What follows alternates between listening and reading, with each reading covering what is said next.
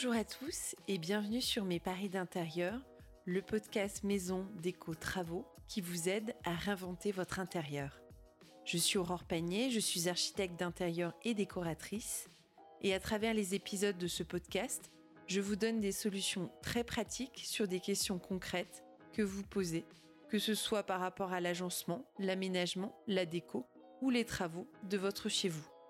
Je vous donne des conseils, des idées, de l'inspiration, vous partage mes trucs et astuces, mon expertise et mon expérience terrain par rapport à des chantiers que je mène au quotidien. À chaque début d'épisode, on retrouvera les aventures d'un couple que j'ai choisi d'appeler Max et Léa, qui se posent plein de questions sur leur intérieur et on tâchera d'y répondre ensemble. J'espère que vous aurez plaisir à m'écouter et que ce podcast vous donnera surtout l'envie d'aller encore plus loin dans votre projet.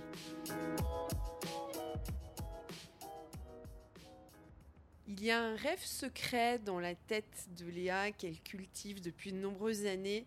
Le jour où elle habitera un grand appartement, une grande maison, c'est celui d'avoir une suite parentale. Vous savez, la suite parentale qui en fait rêver plus d'un ou plus d'une. C'est ce lieu hybride, ce lieu trois en un, qui fait à la fois chambre à coucher, endroit où on se lave, donc salle d'eau ou salle de bain, et espace de rangement type dressing, on en voit souvent dans les magazines de déco, dans les films ou dans les hôtels qui peuvent largement nous inspirer. C'est un espace à part entière pour les parents qui est vraiment séparé du reste de la maison ou de l'appartement et de la vie de famille. Mais voilà, pour réaliser une suite parentale, il y a un espace minimum généralement de 15 mètres carrés qui est nécessaire mais soyons clairs, en moyenne, c'est plutôt autour des 20-25 mètres carrés qu'on retrouve les suites parentales. Alors si vous aussi vous désirez prévoir ce type d'aménagement dans votre logement, que vous êtes en train de réhabiliter ou non, vous devez penser à certains points techniques et vous poser quelques questions d'ordre pratique en amont. La première, c'est de déterminer votre façon de vivre et vos habitudes. Si vous vivez à deux, vous et votre partenaire, êtes-vous calé sur le même type d'horaire?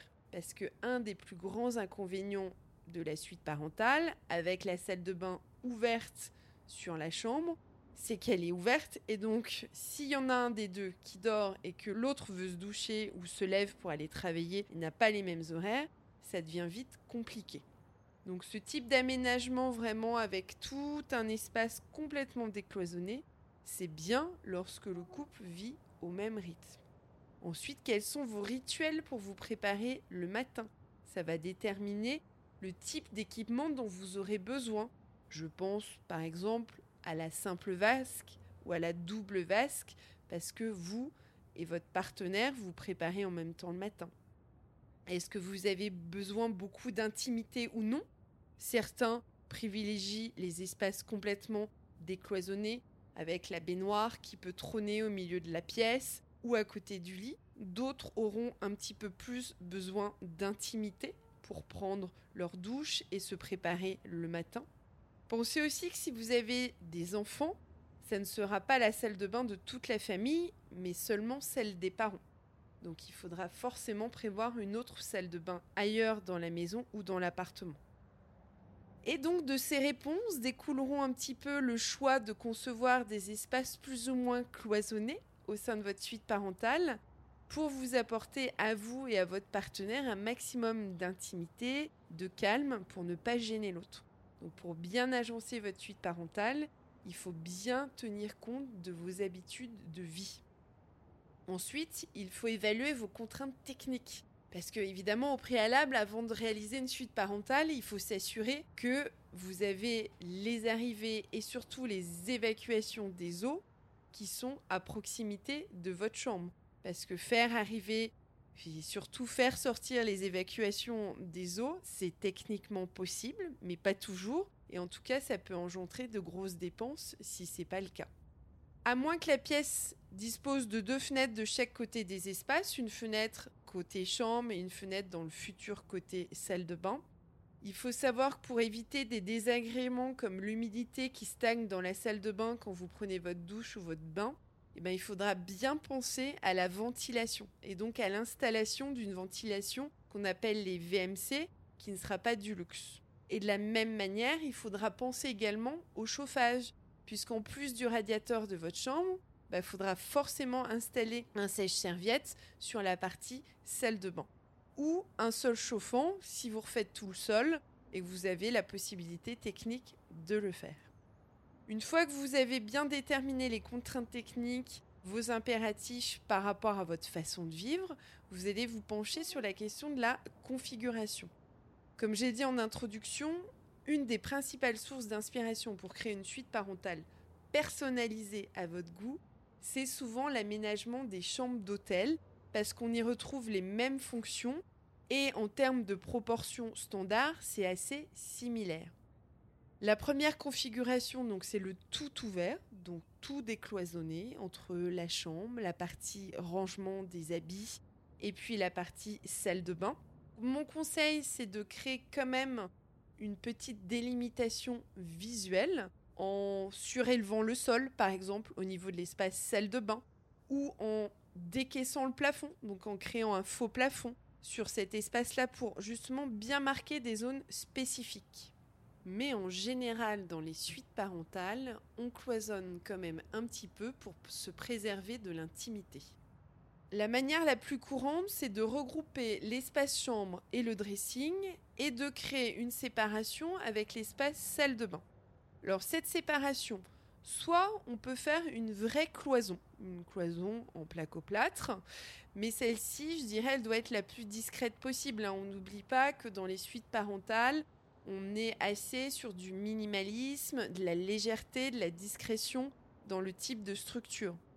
Donc cette cloison, bah, ça peut être par exemple une cloison avec une porte type porte à galandage, donc qui rentre dans le mur. Cette porte pourrait être en verre transparente laisser passer la lumière qui généralement se trouve plutôt côté chambre avec une fenêtre et pour qu'elle puisse passer cette lumière dans l'espace salle de bain soit une cloison en verrière ou soit l'installation de claustras ou de panneaux japonais par exemple. Soit c'est le dressing qui peut faire office de séparation entre les espaces chambre et les espaces salle de bain. Si vous voulez, le dressing, ça fera comme une sorte de tampon entre ces deux espaces qui du coup permettent de vous préserver de l'intimité et qui euh, surtout permet de vous préserver au niveau acoustique, au niveau sonore et de ne pas vous gêner le matin si toutefois vous avez des horaires décalés. Donc la vraie cloison, le dressing qui peut faire office de séparation.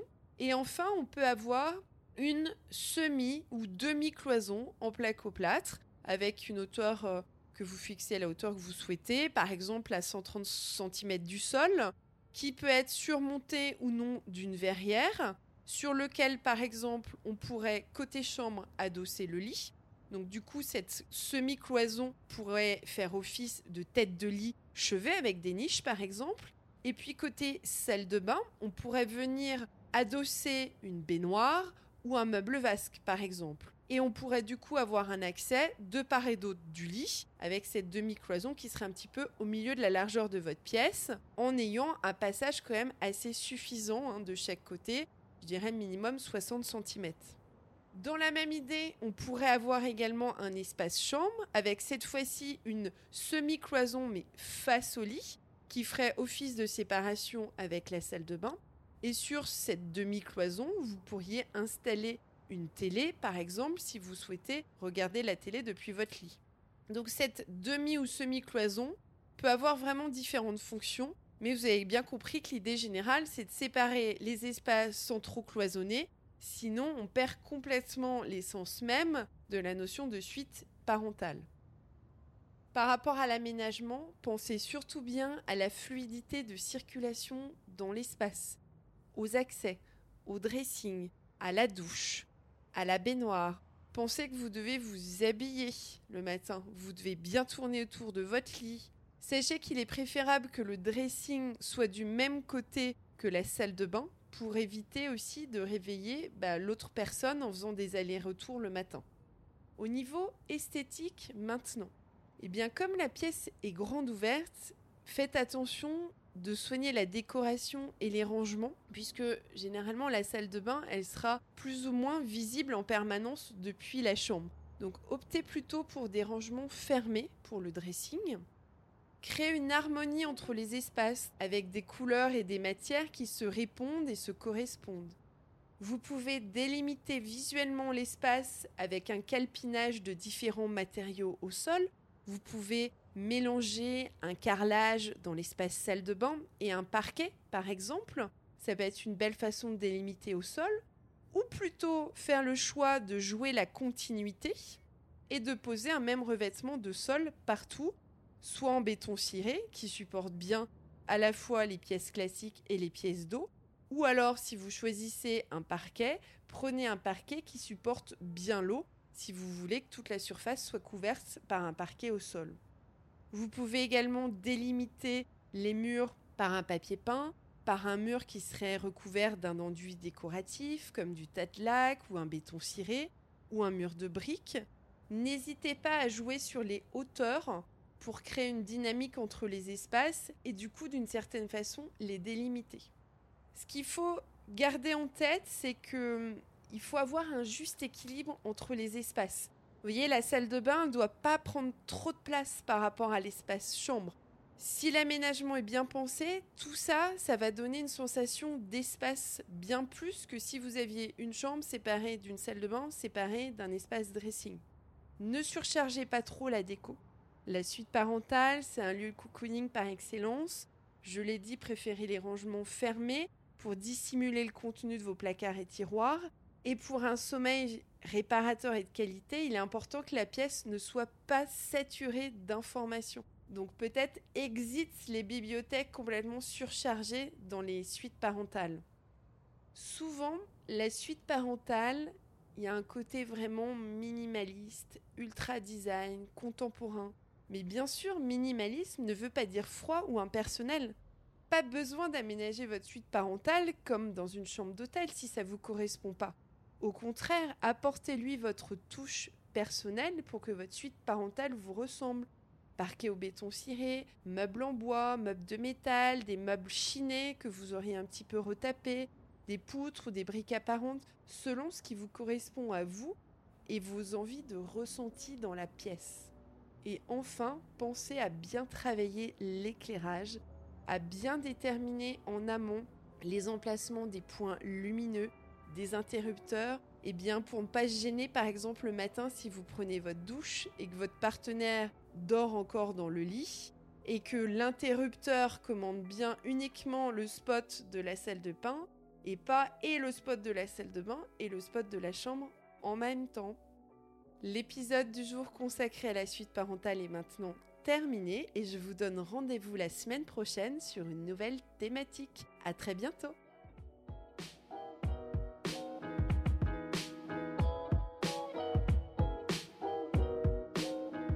Merci de m'avoir écouté jusqu'au bout.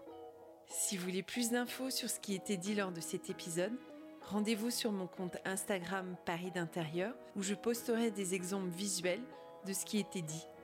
Si vous avez envie que j'aborde une thématique particulière lors d'un prochain épisode, mettez-moi un commentaire ou contactez-moi sur mon Instagram, Facebook ou site parisdintérieur.fr. Si le podcast vous a plu, N'hésitez pas à le liker, le partager tout autour de vous et surtout me mettre 5 étoiles sur Apple Podcasts ou iTunes car c'est la meilleure manière de soutenir mon travail et de le faire grandir. Rendez-vous au prochain épisode de mes paris d'intérieur et d'ici là, prenez soin de vous et de votre intérieur.